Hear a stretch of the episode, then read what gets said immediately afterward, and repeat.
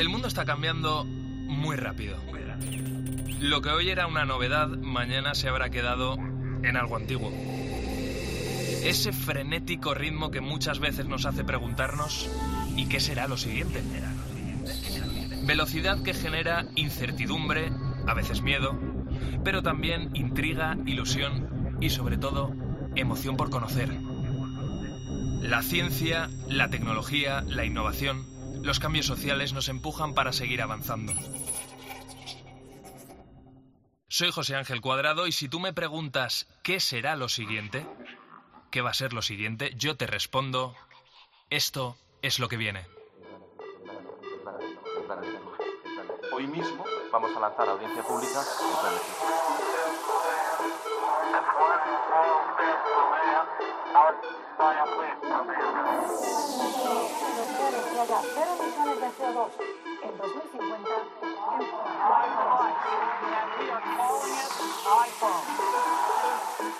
El comité ha llegado a una conclusión científica clara. Es una vacuna segura y efectiva.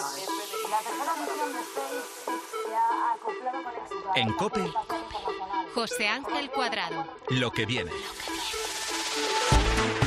Esta revolución digital que estamos viviendo con la irrupción, por ejemplo, de las automatizaciones, de la inteligencia artificial, unos lo están viviendo como una amenaza y otros, sin embargo, lo ven como una oportunidad. ¿O no, Juanjo? ¿Qué tal? ¿Cómo estás? Bienvenido a lo que viene. Hola, ¿qué tal? ¿Tú, tú cómo lo ves? Tú, tú lo ves más como una oportunidad, ¿verdad? Pues sí, sí, claro, creo que estamos ante una oportunidad, además no una oportunidad cualquiera, probablemente estamos ante una de las oportunidades eh, históricas eh, como país eh, y yo me atrevería a decir ¿no? que como humanidad, ¿no? Porque al igual que se habla mucho de la regeneración del planeta para poder salvarlo de esta enfermedad del cambio climático, también tenemos que hablar de una regeneración de los perfiles profesionales para inventar y adecuar todas las competencias y todas las oportunidades que se nos abren con la irrupción de estas tecnologías exponenciales tan fantásticas que están llegando a nuestras vidas y que pueden hacer pues que trabajemos de una manera diferente, que haya mucha más igualdad, que haya mucha más dignificación salarial y que podamos entonces pues solucionar muchos problemas estructurales que nos llevan acompañando décadas.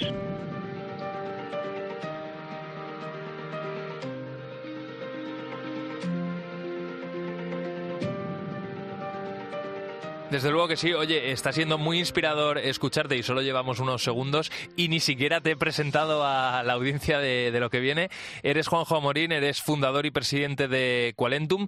Eh, claro, si alguien eh, teclea en Google Qualentum, eh, se encuentra con un lema muy chulo, ¿no? Que es creamos cantera tecnológica. vosotros de alguna manera lo que estáis haciendo es capacitar a los perfiles profesionales, sobre todo enfocado a la gente más joven, ¿no? Para que adquiera esa esas habilidades y se pueda integrar bien en, el mercado, ¿no? Eh, a lo que está ahora mismo demandando el, mercado. Yo creo que es un tema ya bastante recurrente, que, que la gente es consciente de que eh, aquí en España hay muchísimos puestos de trabajo eh, con ciertas competencias tecnológicas que las empresas no consiguen ocupar porque no están esos perfiles, ¿no? Si te parece, de alguna manera, Juanjo, yo te voy a te voy a hablar de cuatro perfiles concretos, ¿vale? De cuatro puestos de, trabajo a los que, en teoría, la automatización, la digitalización les va a pasar por encima y tú me vas a dar una idea de cómo ese perfil se puede reconvertir. ¿Te parece? Venga, perfecto. Venga, pues oye, si te parece, vamos a arrancar con los trabajadores de las sucursales de banco. Se dice que los bancos, eh, está pasando ya, ¿no? Pero que los próximos años no van a ser tal y como son ahora mismo, van a ser más digitales y menos físicos, con lo cual ahí, entre comillas, y que se me entienda la expresión, sobra mucha gente, ¿no? Esa gente, ¿cómo se puede reconvertir? ¿Dónde puede encontrar una oportunidad? Bueno, facilísima la primera, ¿no? Eh, ¿Por qué? Porque todos los trabajadores que trabajan en sucursales bancarias, en sucursales de eh, seguros, incluso, si me permites, lo amplío en gestorías o eh, empresas que han trabajado siempre con números o con datos, ¿vale? Son carne de cañón para convertirse en unos grandísimos analistas de datos, ¿vale? Todos hemos escuchado hablar de la revolución de la data, ¿no? hablamos de científicos de datos, de data analytics, de ingenieros de datos. Bueno, pues más allá de toda la parte, digamos, de construcción, de toda esa parte de ingeniería de datos, necesitamos eh, mm, muchos técnicos especialistas que sepan trabajar con herramientas para poder extraer conocimiento de los datos. Mm, se va a entender muy fácil. Imaginémonos que hay tres escalones. El primer escalón es donde están los datos. El segundo escalón es si estos datos somos capaces de eh, eh, organizarlos bien, normalizarlos, ¿vale? Llegamos a una capa que es el escalón de la información. Podemos tener información. Y estudiar la información nos va a llevar a una tercera capa que es un tercer escalón que es el del conocimiento. Si llegamos al conocimiento podremos tomar decisiones correctas, ¿vale?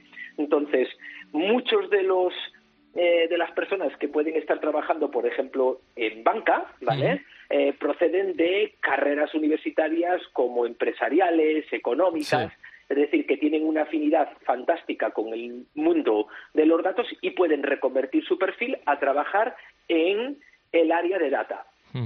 Bueno, pues esa es la, primera idea que, lanza aquí eh, Juanjo en, lo que viene. Oye, ¿qué me dices de las personas que de alguna manera son telefonistas, que trabajan en un call center? Eh, ¿Qué hacen con su vida? Bueno, eh, en, España hay casi 80.000 personas trabajando en call centers directamente, ¿vale? Mm, quiero dirigirme a ellos. Vuestro trabajo, ¿vale? Vuestro trabajo va a desaparecer eh, en breve. En breve es en los mm, próximos dos años probablemente desaparezca la mayoría de las posiciones de conversación directa, ¿vale?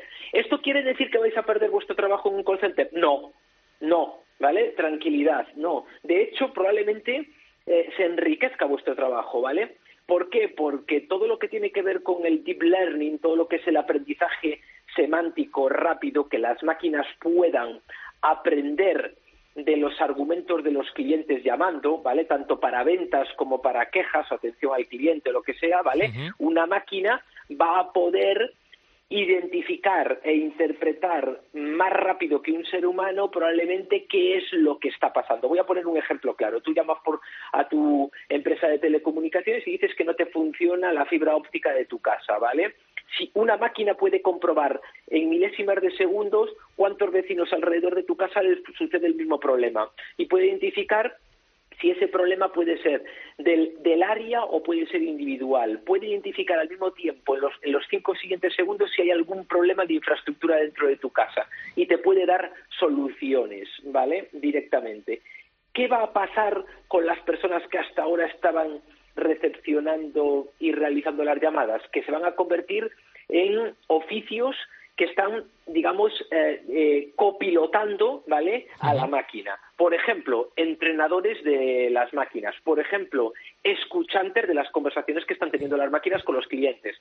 ¿Por qué? Porque las máquinas también se pueden equivocar. Y además le podemos hacer que aprendan eh, nuevamente. Por lo tanto, se van a convertir probablemente en copilotos de las máquinas. También muy interesante todo esto que estás contando y abre una puerta, desde luego, a, la esperanza. Un tercer empleo que también está en, entredicho. De hecho, aquí en, lo que viene, en la anterior entrega, hablamos de la automatización de los supermercados, del cobro en los supermercados. Hablábamos con un proyecto eh, que muy pronto aquí en España, aliándose con una empresa bastante grande, yo tengo mi teoría sobre cuál es, pero es algo secreto. Lo que nos contaba es que iban a desaparecer los cajeros de los supermercados, que no iban a ser necesarios, que tú ibas a entrar en un supermercado, ibas a coger todos los productos que necesitabas, ibas a salir por la puerta sin pasar por ninguna caja y que el cobro se te iba a hacer directamente en, el, en tu cuenta, ¿no? O a través del, del móvil. Entonces, eh, dirígete a todas aquellas personas que trabajan como cajeras o como cajeros de supermercado. ¿Qué hacen con su vida en los próximos años? ¿Hacia dónde mm, redirigen su carrera profesional? Bueno, también bastante sencillo. Eh, primero, eh, eh, que esto que tú acabas de relatar, que va a pasar, ya está pasando. Lo que pasa es que está pasando en supermercados muy puntuales, de ciudades también muy puntuales, y porque se están analizando proyectos piloto, hmm. ¿vale? Eh, eh, y, y, desde que pase a ser piloto, de ser piloto, perdón, a ser popular, pues en los próximos tres años mm, yo me atrevería a decir que bueno, pues que vamos a tener un porcentaje altísimo de nuestras compras con esta con este método, sin fricciones, que se mm. llama, ¿no? Es decir, que yo compro y me voy, ¿vale? Y automáticamente por una serie de sensores se carga en mi cuenta todo aquello que lleve, ¿vale? Entonces, ¿qué pasa con el personal que está en línea de caja? Bueno, este personal que está en línea de caja eh, mm, probablemente se subdivida en dos tipos de tareas. Aquellos que van a estar en operaciones de reposición, vemos que hay muchas veces que el mismo personal de caja es el personal que también está reponiendo en lineales y por eso escuchamos a veces, señorita em, X o señorito eh, tal, por favor, eh, eh, que venga a, a, la línea de caja, ¿no? ¿Por qué? Porque están reponiendo. Pero después tenemos que también pensar que hay eh, cada vez eh, estas grandes superficies, ¿vale? Y los supermercados, aunque sean las medianas y también pequeñas superficies, cada vez eh, están trabajando líneas de productos que son mucho más especializados.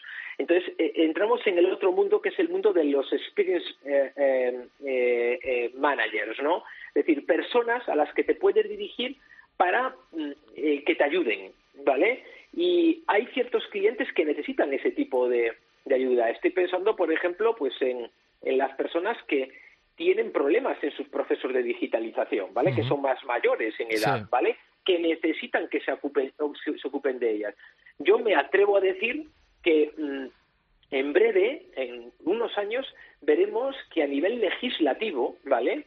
Se va a obligar a las empresas a que tengan ciertas personas que estén para ayudar a eh, públicos en riesgo de exclusión digital. Sí, tiene todo el sentido, ¿eh? de hecho. ¿Vale? Y entonces estas personas pues terminarán dando soporte y hmm. ayudando. Al final, lo que estamos diciendo es que gracias a la tecnología probablemente se humanice y se dé un servicio de mayor calidad a la gente. Qué interesante, Juanjo, todo esto que nos estás eh, contando. Recuerdo, estamos aquí en, Lo que viene, en el programa que habla sobre ciencia, tecnología, innovación en, la cadena COPE, hablando, como siempre, con gente tan interesante como Juanjo Amorín, fundador y presidente de Qualentum. Como contaba al principio de, de esta sección, una empresa, una compañía que tiene como eslogan Creamos cantera tecnológica. De ahí ya se entienden muchas cosas.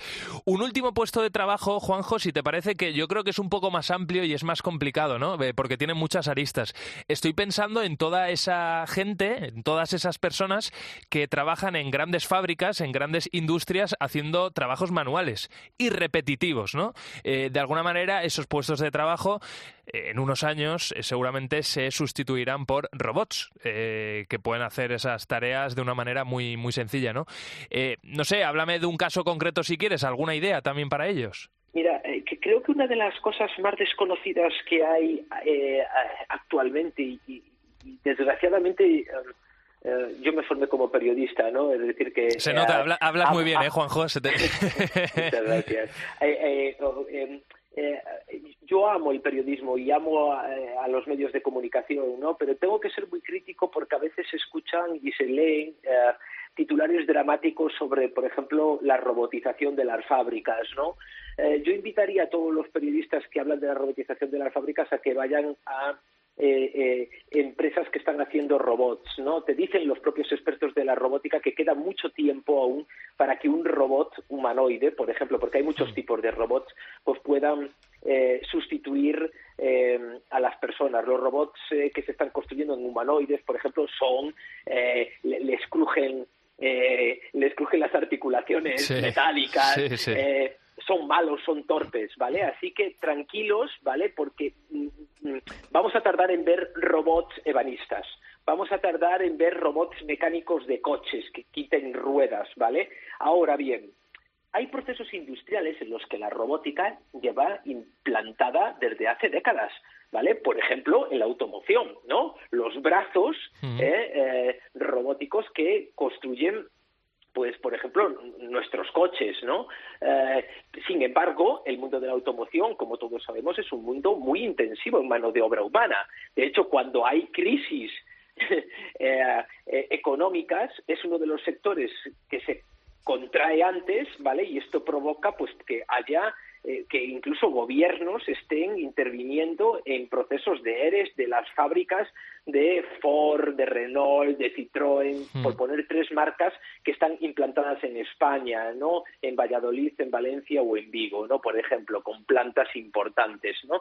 Eh, entonces, eh, yo sería muy cauto, yo sé que la robótica sí que va a unida a la inteligencia artificial va a hacer que estos puestos de trabajo desaparezcan. Aquí sí que yo soy categórico, van a desaparecer, pero creo que aún van a tardar en desaparecer. Hmm. Entonces, ¿qué, ¿qué, tenemos que hacer como país?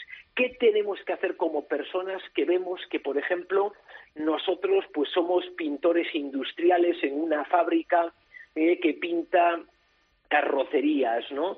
Eh, bueno, pues seguro que podemos ser copilotos, eso seguro, ¿vale? Copilotos de la tecnología, esto ya está sucediendo ahora mismo, pero si vemos que van a desaparecer estos puestos, ¿qué tenemos que hacer? Empezar a trabajar procesos de reciclaje, ¿vale? ¿Por qué? Porque sí que hay oficios que van a desaparecer, pero es que han desaparecido a lo largo de la humanidad oficios, ¿vale? Eh, eh, bueno, mm, yo tengo 49 años, pero yo recuerdo ir a buscar leche a la lechería de mi ciudad en Ourense con mi abuelo y llevaba una garrafa y la llenaban de leche. No hay lecheros ahora en las ciudades, ¿vale? Es un oficio que ha desaparecido. Van a desaparecer oficios, pero lo que tenemos es que entender que estamos en un momento de la humanidad en el que ya se rompió el paradigma me formo, trabajo. Vamos a tener que estar formándonos todos constantemente pero en trabajos incluso no cualificados, hmm. ¿vale? Los carpinteros van a tener tecnología y herramientas nuevas que les van a obligar a seguir formándose en carpintería, ¿vale? Y ya no digo, obviamente, los que trabajamos como personal cualificado ligado a desarrollos de proyectos tecnológicos o digitales, ¿no? Entonces, mi mensaje para todos es, no pasa nada con que mi oficio desaparezca. Lo que no va a desaparecer nunca es la necesidad de que haya personas humanas competentes que puedan aportar valor, ¿no? Y nos tenemos que reciclar. Bueno, pues este ha sido el mejor eh, punto y seguido a, esta sección con Juanjo Amorín, fundador y presidente de Qualentum. Muy inspirador escucharte, te volvemos a, llamar para analizar muchas más cosas porque has aportado y has dado muchas claves aquí en, en lo que viene. Cuídate mucho, un abrazo. Muchas gracias a vosotros por contar conmigo. En COPE, lo que viene. José Ángel Cuadrado. ¿Escuchaste la anterior entrega de, lo que viene? Te lo digo porque hablamos de las superbacterias. Te conté que eran bacterias super resistentes que estaban aguantando el envite de determinados antibióticos, bueno, de los antibióticos más extendidos, ¿no? Y que se espera cerrar este 2023, que es una desgracia, con más de 20.000 fallecidos por este tema y con 160.000 personas muy fastidiadas porque las secuelas van a ser gordas para, para ellos. Lo hablamos con el doctor Cisneros Hospital Virgen del Rocío de Sevilla, un infectólogo y coordinador de un estudio que ha puesto de manifiesto esta realidad.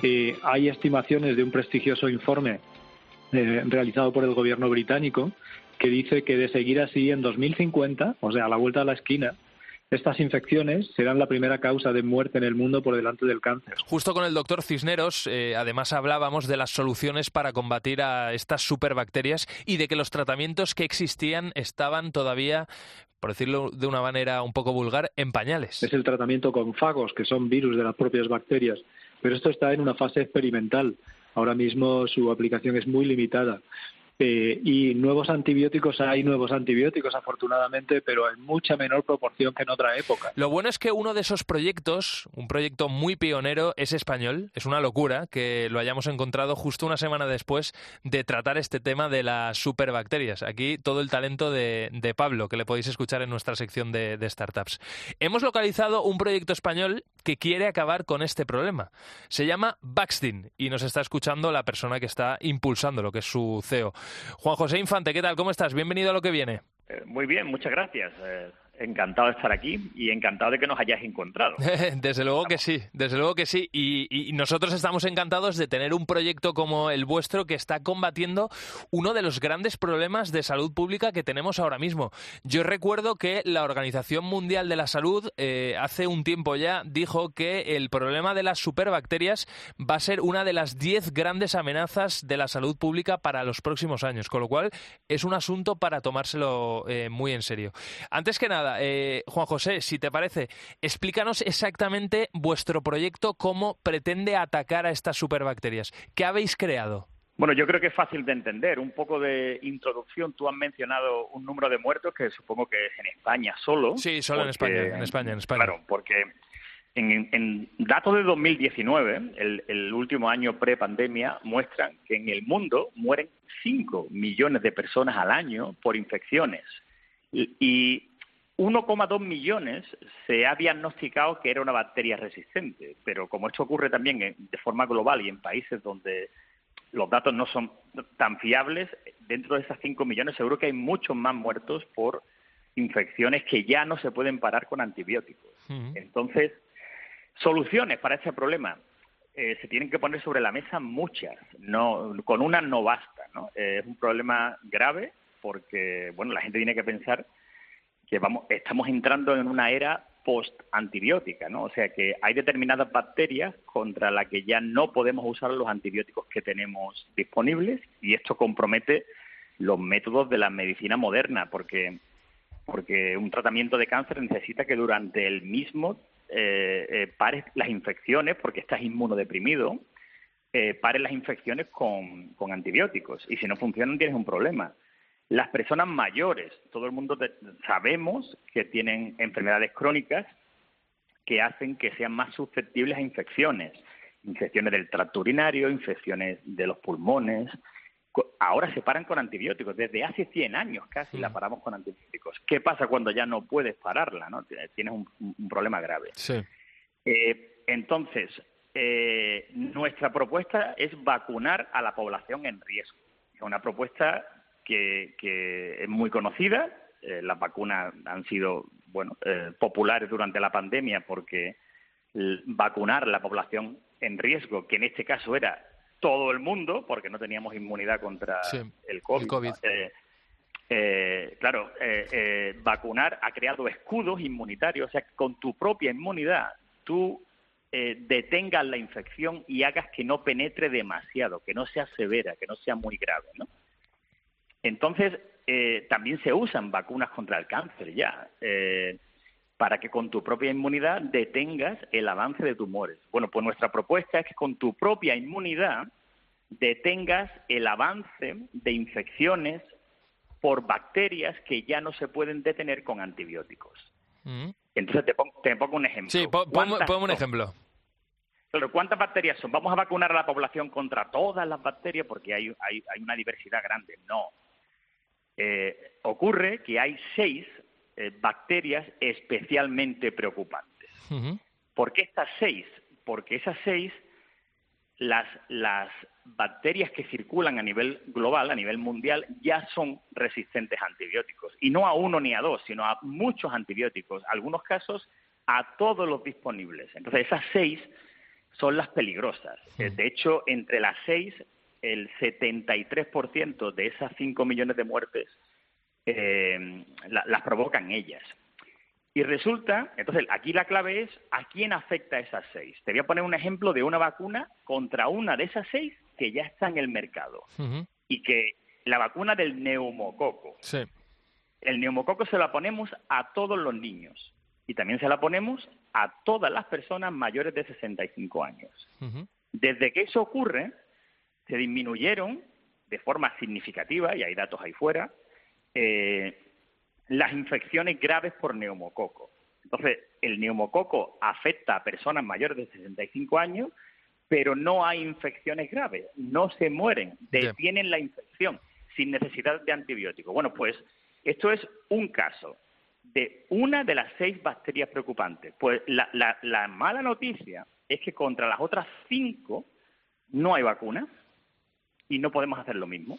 Eh, y, no, y no hay casi vacuna en desarrollo. Y, ya acabo rápido y te digo que lo bueno, la buena noticia, es que Vaccine tiene una tecnología que ha sido capaz de eh, generar vacunas contra cuatro de esas restantes. Eh, ¿y, cuándo vamos a tener disponibles esas vacunas? Eh, ¿En qué punto está? Pues mira, como, como nuestra tecnología fue capaz de... De hecho, la tecnología también salió del, del Hospital Virgen del Rocío, eso es casualidad, porque pero nació allí, de la investigación de un bacteriólogo americano que se llama Mike McConnell. a, ese proyecto me uno yo un poco más tarde, y entre los dos eh, eh, hemos puesto sobre la mesa una tecnología que puede sacar eh, vacunas contra varias de las bacterias preocupantes. Eso atrajo la inversión de una aceleradora de Boston que se llama Carvex, que está financiada por Bill and Melinda Gates, de Wellcome Trust y, algunos gobiernos, que nos dio 11 millones de dólares para llevar la tecnología y, la vacuna líder que tenemos hasta la fase clínica en humanos. Estamos en ello. Nos queda un año y medio para empezar la primera fase clínica en humanos. Y estamos, lo vamos a lograr, vamos a llegar a humanos gracias a los resultados que estamos teniendo y a la financiación, sobre todo de esta aceleradora de Boston. Desde luego, eh, queda año y medio. Eh, hablabas de una tecnología, no sé si nos la puedes explicar de manera sencilla, porque tú decías que de alguna manera era que las personas con nuestra propia inmunidad pudiésemos luchar contra, contra estas bacterias, ¿no? Eh, pero eso de manera divulgativa, ¿en qué consiste? Bueno, la vacuna líder nuestra va contra una bacteria que se llama Klebsiella pneumoniae. La, tenía aquí apuntada, pero no me atrevía a pronunciarlo.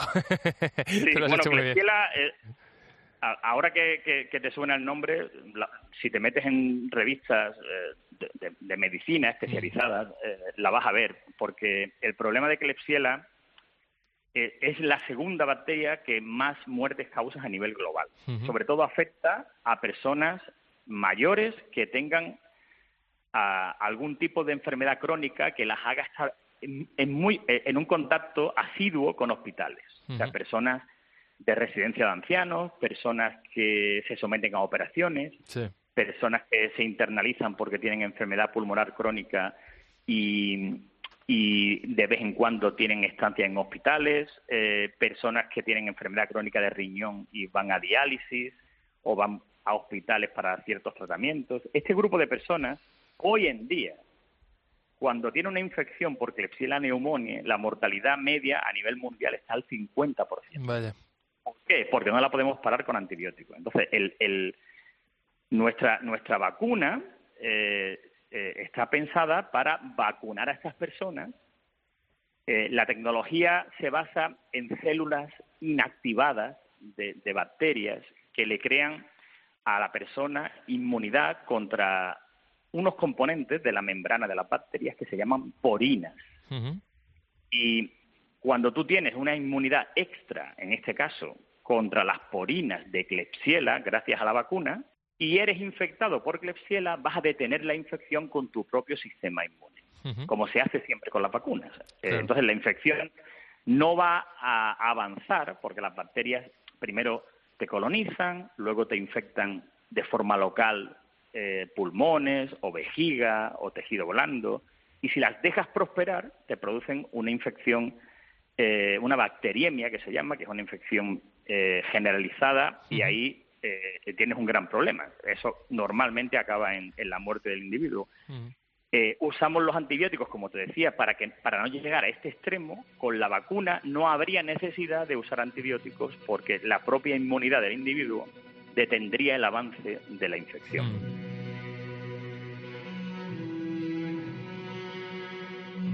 Desde luego sería un, gran avance, como tú mismo decías, Juan José Infante, CEO de Vaxdin. Eh, una última pregunta. Doy por hecho que, como tú mismo has contado, eh, nos enfrentamos a eh, un gran problema de salud pública el problema de salud pública 3.0, si lo queremos bautizar así.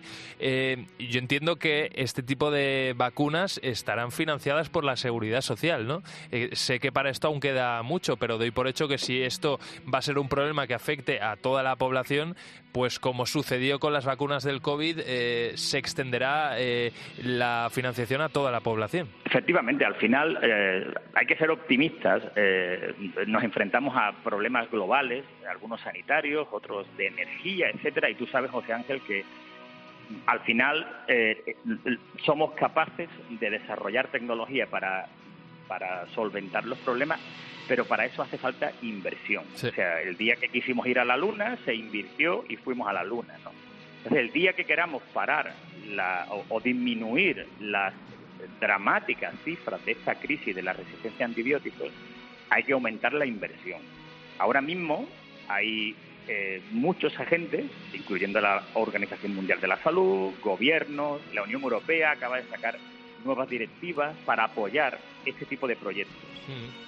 Eh, cuando este tipo de proyectos lleguen al final, cuando la vacuna se haya desarrollado completamente, necesita que, los estados, obviamente, eh, se involucren en, promover la vacunación de esos grupos de riesgo mm. y, en facilitarla. ¿no? Eh, no estamos en ese punto, pero tenemos que llegar y, llegaremos porque porque si no no habrá manera de, parar la, mm. crisis de la resistencia antibiótica.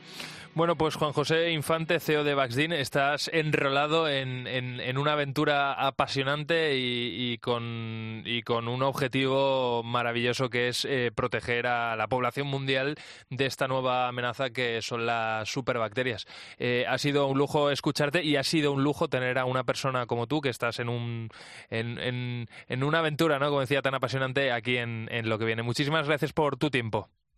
Bueno, yo felicito también a vosotros por darle por darle eco a este problema, porque necesitamos divulgación y necesitamos que la gente de, la calle, ¿no? sea consciente de que, de que el problema está ahí y de que estamos generando soluciones eh, y yo encantado de que esta solución tenga propiedad intelectual española. Desde luego que sí. Made in Spain, como decimos cuando hablamos de, startups. Un abrazo muy grande, amigo, y seguimos en contacto. Muchas gracias. Un abrazo igualmente. Hasta luego. En COPE, lo que viene. José Ángel Cuadrado. Una semana más y ya van unas cuantas. Hacemos aquí en, en, lo que viene un repaso de las startups, como me gusta decir a mí, Made in Spain, más prometedoras. Em, en lo que queremos centrarnos hoy, lo cierto es que no habíamos tocado nada parecido, no, no habíamos hecho nada relacionado con el sector de la seguridad vial. Y es que también aquí hay grandes innovaciones y además son muy necesarias. Por eso, para conocer de qué se trata este proyecto, como siempre tengo aquí a mi lado al startupero y escudriñador, como digo yo también, profesional Pablo Garrido. Pablo, ¿qué tal? ¿Cómo estás? Bienvenido a lo que viene. ¿Qué tal, José? Antes de nada, ¿tú tienes, una, ¿tú tienes moto? Tengo moto, tenía, he usado, he usado. Ahora mismo no, pero he usado. Pues sabrás que el casco es obligatorio. Eh, obligatorio y necesario, sí. Y gastarse dinero e invertir en un buen casco. Bueno, pues es que es un elemento clave en la seguridad de los motoristas. Y precisamente hoy te quiero presentar un casco inteligente. El proyecto se llama Lival y quieren llevar los sistemas de seguridad a otro nivel. Y es que no solo es útil para el motorista en el momento en el que está conduciendo, también cuando sufre un accidente. Entonces, en este caso se activa una alarma SOS y automáticamente envía un mensaje de emergencia al contacto asignado de emergencia en estos casos. Esto pues, se realiza a través de la aplicación del IVAL y tiene localización GPS. Además, algo también se caracterizan por unas luces LED que llevan en el casco tienen un sensor de gravedad que se activa cuando la velocidad disminuye y entonces actúa como las luces de freno complementarias. Bueno, vamos a conocer más detalles de este proyecto con Manuel Martín, que es el CEO de Lival. Manuel, ¿qué tal? ¿Cómo estás? Bienvenido a lo que viene. Hola, ¿qué tal? ¿Qué tal? Oye, muy bien explicado, Pablo. Te ha fichado de director de ventas. Tienes aquí una oportunidad de trabajo, Pablo. Eh, oye, Manuel, eh, evidentemente lo ha explicado muy bien Pablo y lo sabemos prácticamente todos. El casco, igual que eh, llevar un buen traje, ¿no? Para la gente que se dedica a salir, por ejemplo, los fines de semana con la moto son, son básicos, ¿no? En vuestro caso estamos hablando de un casco eh, inteligente eh, que incorpora varias cosas, como ha contado Pablo, por ejemplo, unas luces LED que funcionan como luces de freno complementarias y en caso de accidente, como decíamos también, avisa al contacto de emergencia eh, asignado. Esto está, entiendo yo, conectado a través de una aplicación. ¿Cómo funciona vuestra tecnología? Pues eh, así es. Eh, nosotros lo que buscamos siempre es, a través de la tecnología, buscar cómo podemos de alguna forma pasar de un casco de que no deja de ser una seguridad eh, activa, es decir, te, evita lesiones, pero, pero no te evita el accidente. Entonces, nuestra obsesión siempre ha, sido prevenir el accidente incorporando tecnología pues que actualmente ya se incorpora en cualquier coche, ¿no? Luz de frenada, intermitentes, manos libres y, y, luego siempre pues con todo integrado, cumpliendo como es lógico con certificaciones, homologaciones de lo que es el producto y por otro lado con, con esta inteligencia que la resolvemos desde, desde, una aplicación. El casco se conecta Bluetooth a la aplicación y la aplicación pues tiene servicios como antirrobo del, del casco, si se te aleja de ti pues te suena el móvil, eh, todo, todo, lo que es el concepto de intercomunicador para configurar un grupo de usuarios y poder estar hablando en formato walkie-talkie durante si sales en, en grupo. Y luego toda la configuración de alertas tanto en el caso de una caída pues que pueda llamar al servicio de emergencias o algún contacto, eso es que todo configurable. Hmm. Eh, oye, Manuel, yo estoy pensando, por ejemplo, en, en la, gente, tengo varios amigos, ¿no?, que son motoristas que salen el fin de semana, se hacen típicas rutas, ¿no?, que suben, yo qué sé, yo soy de Valencia, ¿no?, se van a un pueblo de, de montaña, hacen la ruta, luego almuerzan, lo pasan muy, muy bien el fin de semana. Esas carreteras, eh, y yo hablo doy por hecho que la conducción es segura, ¿vale? Que nadie hace el cabra, pero es verdad que son carreteras eh, ciertamente algunas complicadas con muchos giros, etcétera. Entonces, el hecho de que el casco incluya un GPS em, ayuda a que el motorista reciba algún tipo de indicación de, cómo es la carretera a la que se va a enfrentar. Sí, al final ten en cuenta que cualquier aplicación que tú tengas en tu móvil, eh, o bien de ruta o bien de aviso de alertas, como muchas que tenemos, al final todo lo que sea conectado por un, por un comando de voz todas esas, todas esas eh, alertas o todas estas interpretaciones te van a llegar a ti de manera que te puedes anticipar. De hecho, también estamos en colaboración con la DGT y el Cloud 3.0 en el que hemos conectado el, el casco ya sin, sin, necesidad del móvil, sino con una tarjeta 4G eh, interna en el casco con, el, con su cloud, de manera que cualquier alerta que suceda en la carretera, los típicos paneles cuando viene accidente a 100 metros y demás, o cualquier atestado, atestado que haya en la carretera, el, motorista será informado con suficiente tiempo de antelación. Oye Manuel, ahora que se acerca el invierno y con ello la temporada de esquí, tengo entendido que también tenéis cascos inteligentes para esquiar. Es verdad que no es obligatorio, pero sí recomendable. Entonces, eh, y en estos casos tiene funciones similares que al que tenéis para las motos, pero sin LED y con unos walkie-talkies, ¿verdad? Así es, eh, hemos, o sea, en Lival hacemos productos en todo ámbito de movilidad, hemos hecho bicicleta, monopatín, eh, casco de moto, bicicleta en montaña, y entendíamos que el siguiente ámbito también donde, donde hay que muchos temas de, de, seguridad y prevenir accidentes en el ámbito del esquí, que ahora nos acercamos a la temporada, y hemos lanzado el casco de esquí que menos luces porque es, no tiene sentido izquierda derecha indicarlo continuamente esquiando. Bueno, depende, depende, ¿eh? Que depende. Algún loco hay. Algún loco hay, sí, exacto. no, bueno, sí hemos pensado en, en siguiente evolución una luz de baliza para aquellas personas que les gusta esquiar a lo mejor con niebla y demás, pero el casco lo que tiene sobre todo de novedoso es, aparte de, de, de GPS ¿no? y la localización en el caso de que te pierdas o en el caso de una avalancha para que te puedan eh, localizar en tiempo. Eh, tiene también un botón de walkie-talkie eh, bastante, bastante amplio, de manera que sin quitarte tu guante puedes conectarte, comunicarte con todo lo que son tu grupo, tu familia, o incluso atender llamadas sin necesidad de quitarte los guantes, pararte en medio de la pista, que sabemos que es lo que es bastante peligroso cuando se para la gente y hay esos choques. ¿no? Pues muy interesante. Manuel Martín, CEO de Lival, mucha suerte con, con el proyecto y muchas gracias por haberte pasado por lo que viene aquí en COPE. Muy bien, muchas gracias a vosotros. Un abrazo. Nos vamos ahora hasta el campo. Este proyecto se conoce como Greenfield Technology y como su nombre indica, pues ayuda a que el rendimiento en el campo sea más sostenible y competitivo. Además, no es que solo den información de la situación agraria, se adelantan también a futuros problemas que todavía no se han detectado, pero es que también mediante modelos predictivos pueden producir situaciones que van a ocurrir en el futuro. Anda. Todo ello lo hacen mediante tecnología e inteligencia artificial que logran interpretar la información que reciben y que les traducen para, los agricultores y la agroindustria. Bueno, pues vamos a saludar a Miguel Córdoba, que es CEO de Greenfield Technologies. Eh, Miguel, ¿qué tal? ¿Cómo estás? Bienvenido a lo que viene. Hola, muy bien, muchas gracias. Oye, es un lujo también tenerte aquí en el programa, descubrir vuestra propuesta. En este caso, eh, usáis la tecnología en la que incluís unos sensores eh, de suelo, eh, generáis mapas también para que el riego y la fertilización sean mucho más eficaces y además usáis la inteligencia artificial y os anticipáis a futuros problemas que pueda tener el, el campo, como contaba Pablo, ¿no? ¿Cómo son los datos que recibís y cómo se tratan esos datos?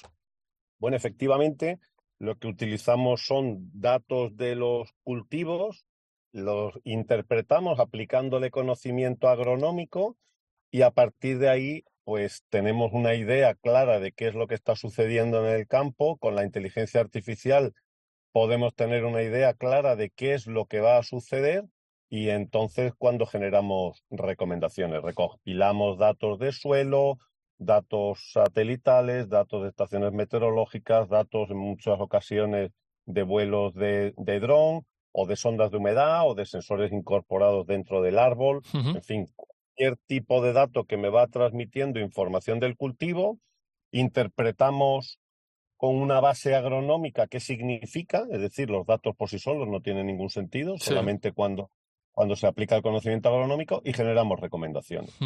Oye, eh, Miguel, em, me parecía muy interesante esto de eh, poderse adelantar a situaciones que van a, suceder en el, en el futuro, ¿no? Eh, a corto y medio plazo. llevamos ya un par de años con un problema muy gordo relacionado con, con, la sequía. Aquí, evidentemente, estamos hablando de la falta de lluvias, que llueve menos y cuando llueve además es a lo bestia pero la sequía también tiene que ver con la acumulación del agua debajo del, del, suelo, ¿no? En la tierra, esas bolsas de agua de las que se habla. En este caso, vosotros, gracias a vuestra tecnología, eh, ya, ya sabíais hace meses que todo esto iba, iba a pasar. Eh, ¿Propusisteis ya algunas alternativas a los agricultores con los que trabajáis? Bueno, en realidad lo que sabemos es cómo esa sequía va a afectar al cultivo y cómo hay zonas que por las características del suelo almacenan mejor el agua y pueden permitir que el suelo tenga unas reservas que luego la planta utiliza y hay otras zonas que no.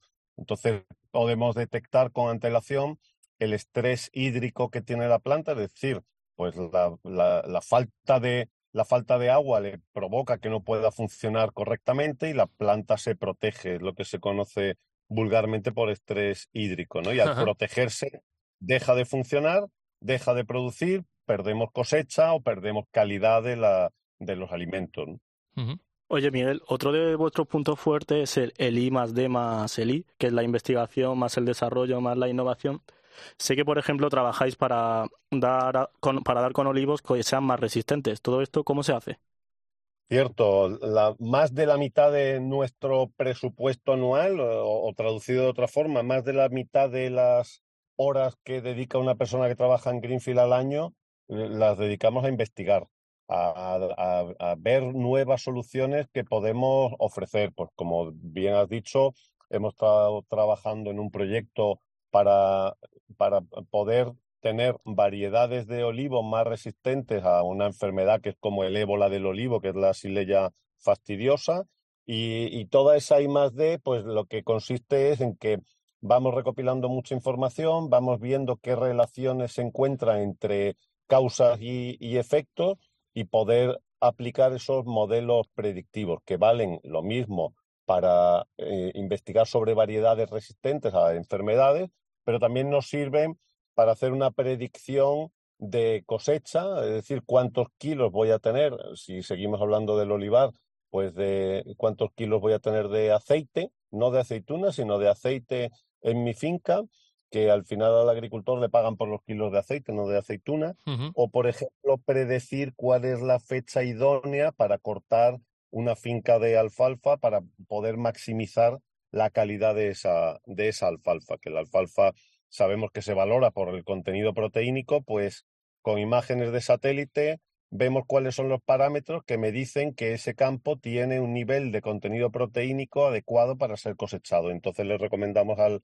agricultor que tiene que cortar, por ejemplo, dentro de cinco días. La verdad que toda esta información es muy útil para un sector que ha evolucionado mucho, que se ha desarrollado mucho, lo, sé de buena tinta porque mi hermano, por ejemplo, trabaja, eh, vamos, se dedica a la naranja, ¿no? Eh, y, ellos también eh, apuestan por la tecnología y, esto está evolucionando mucho.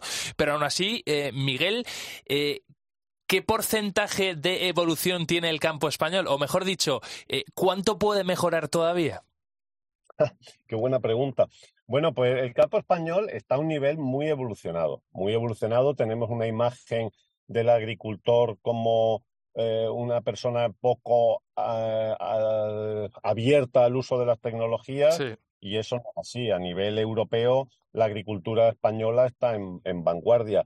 ¿Qué quiere decir que no, queda, que no queda margen para la evolución? No, en absoluto. Todavía tenemos mucho que mejorar. Ahora mismo todas las tendencias en la tecnología y la inteligencia aplicada a la agricultura van dirigidas a saber cómo podemos hacer cultivos más sostenibles, qué prácticas hace el agricultor que mejoran el suelo, por ejemplo, que, que, que, convierten la agricultura extractiva en una agricultura regenerativa, porque aquí no va de que mantengamos el planeta como lo teníamos, va de, de regenerarlo y de mejorarlo. Tal cual. Y la agricultura tiene un papel importantísimo en eso. Todo ese campo de mejora está por desarrollarse, estamos avanzando de forma rápida, pero todavía hay mucho campo por recorrer, nunca mm. mejor dicho lo de Miguel Córdoba, CEO de Greenfield Technologies, muchas gracias.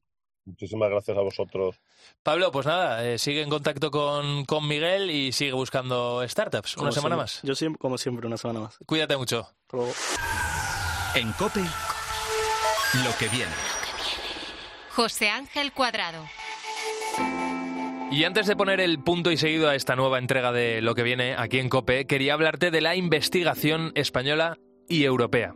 ¿En qué punto está? ¿Somos prolíficos en registrar ideas innovadoras? Mira, más allá de la cantidad, hoy quiero poner en valor la calidad de algunos inventos europeos. Uno de ellos es el de Piñatex, un proyecto de Carmen Hinojosa, finalista en 2021, hace dos, dos años, de los premios europeos al inventor organizados por la Oficina Europea de Patentes. Ha conseguido, Carmen Hinojosa, convertir las hojas de la piña, la fibra de las hojas de la piña, en un nuevo material para crear zapatos, bolsos o tapizados para sillas. Que nunca se había usado industrialmente. Entonces podéis imaginaros que desde casi la extracción manual a extracción con máquinas mecánicas manuales, después mucho más. Esto fue el primer proceso. Eh, después tuvimos que ir al proceso industrial de no tejido, que tampoco se había hecho antes, con estas grandes máquinas eh, que hacen como fieltros y cosas así. Ese fue también otro gran proceso de investigación, complicado. Eh, después, obviamente, la finición del material, porque es un fieltro, por decirlo así, y después tiene una finición con resinas, pigmentos. Y después es en realidad la parte técnica que se hace en el laboratorio de decir funciona, no funciona, eh, con todas las pruebas de la fuerza cuántas veces puede doblarse sin romperse, etcétera, etcétera. Un proceso complicado, de muchas pruebas, muchos esfuerzos, pero que dio sus resultados. Gracias a ello, Piñatex, que así se bautizó este nuevo material, se está usando ya en varias industrias. El proceso para darlo a conocer para nosotros no fue muy complicado. En la primera exposición que yo hice al principio teníamos marcas como Camper eh, de España, eh, Puma, también que hicieron prototipos. Entonces esto fue como la inspiración a otras muchas marcas que estaban buscando alternativas a los materiales normales, que son materiales de, basadas en petróleo, poliésteres, plásticos y también cuero. Eh, y en realidad creo que fue fácil porque fue el primer material hecho con fibras naturales de residuos de agricultura eh, que tiene una historia extraordinaria. Eh, ¿no? Primeramente no usamos eh, tierra, agua, fertilizantes para tener nuestro primer material. Tenemos muchísimo, 27 millones de toneladas de este material sin plantar una piña. Entonces, eso ya es, es extraordinario de decir, ¿no? Para, para darlo a conocer. Lo importante de todo esto para los creadores de, de estos nuevos inventos es poder tener registrado su material y que nadie se lo copie, al menos en los próximos 20, 25 años, ¿no? Para ello, nada como el trabajo de la Oficina Europea de Patentes el informe de búsqueda o la primera opinión escrita de un examinador en la Oficina Europea de Patentes se entrega en los primeros tres y cinco meses. Esta celeridad de la Oficina Europea de Patentes en comunicar por escrito nuestras primeras impresiones es aplaudida a nivel internacional, ya que a menudo proporciona una información muy valiosa a la hora de saber si una solicitud de patente es sólida o no y da la oportunidad al solicitante de replantearse su solicitud, de puntualizar la etcétera. Solo alrededor del 60% de las solicitudes de patentes son concedidas en la Oficina Europea de Patentes y a menudo con derechos exclusivos sustancialmente más limitados a los que, de los que el solicitante pidió inicialmente es Luis Berenguer, portavoz de la Oficina Europea de Patentes. Luis nos asegura que año a año crece el número de patentes en Europa. Estamos quizás ante uno de los momentos en la historia más ricos en este sentido, con muchísimos desarrollos, como te imaginarás, relacionados con la tecnología. En el caso de España, el mayor número de solicitudes de patentes europeas se registra en los sectores relacionados con la salud. Las patentes farmacéuticas, las tecnologías médicas y la biotecnología son los tres principales campos de invenciones españolas a la luz de las solicitudes de patentes europeas. Y luego cada vez también hay más propuestas y en esto nos alegramos de investigación relacionadas con la sostenibilidad y el cuidado del medio ambiente. Pues hasta aquí una nueva entrega de, lo que viene este programa en COPE, en el que hablamos de ciencia, de tecnología, hablamos de innovación, hablamos también de cambios sociales. Eh, como siempre te digo, te esperamos en el mismo sitio, a la misma hora, la próxima semana, pero mientras tanto puedes volver a escucharnos. Pablo Garrido, que te he secuestrado, aquí estás. Eh, recuérdanos dónde, dónde está ese programa. Pues mira, es tan sencillo como entras en cope.es, te vas a la sección de programas, luego lo que viene, y en la parte de podcast ahí puedes escuchar todo el programa completo. Muy bien explicado, y también los mejores contenidos están en nuestras redes sociales. Claro, en las redes sociales de Cope, en Twitter, Facebook e Instagram. Exacto. Pues nada, nosotros nos volvemos a citar la semana que viene. Hasta entonces, que seas muy feliz. Un abrazo. Adiós.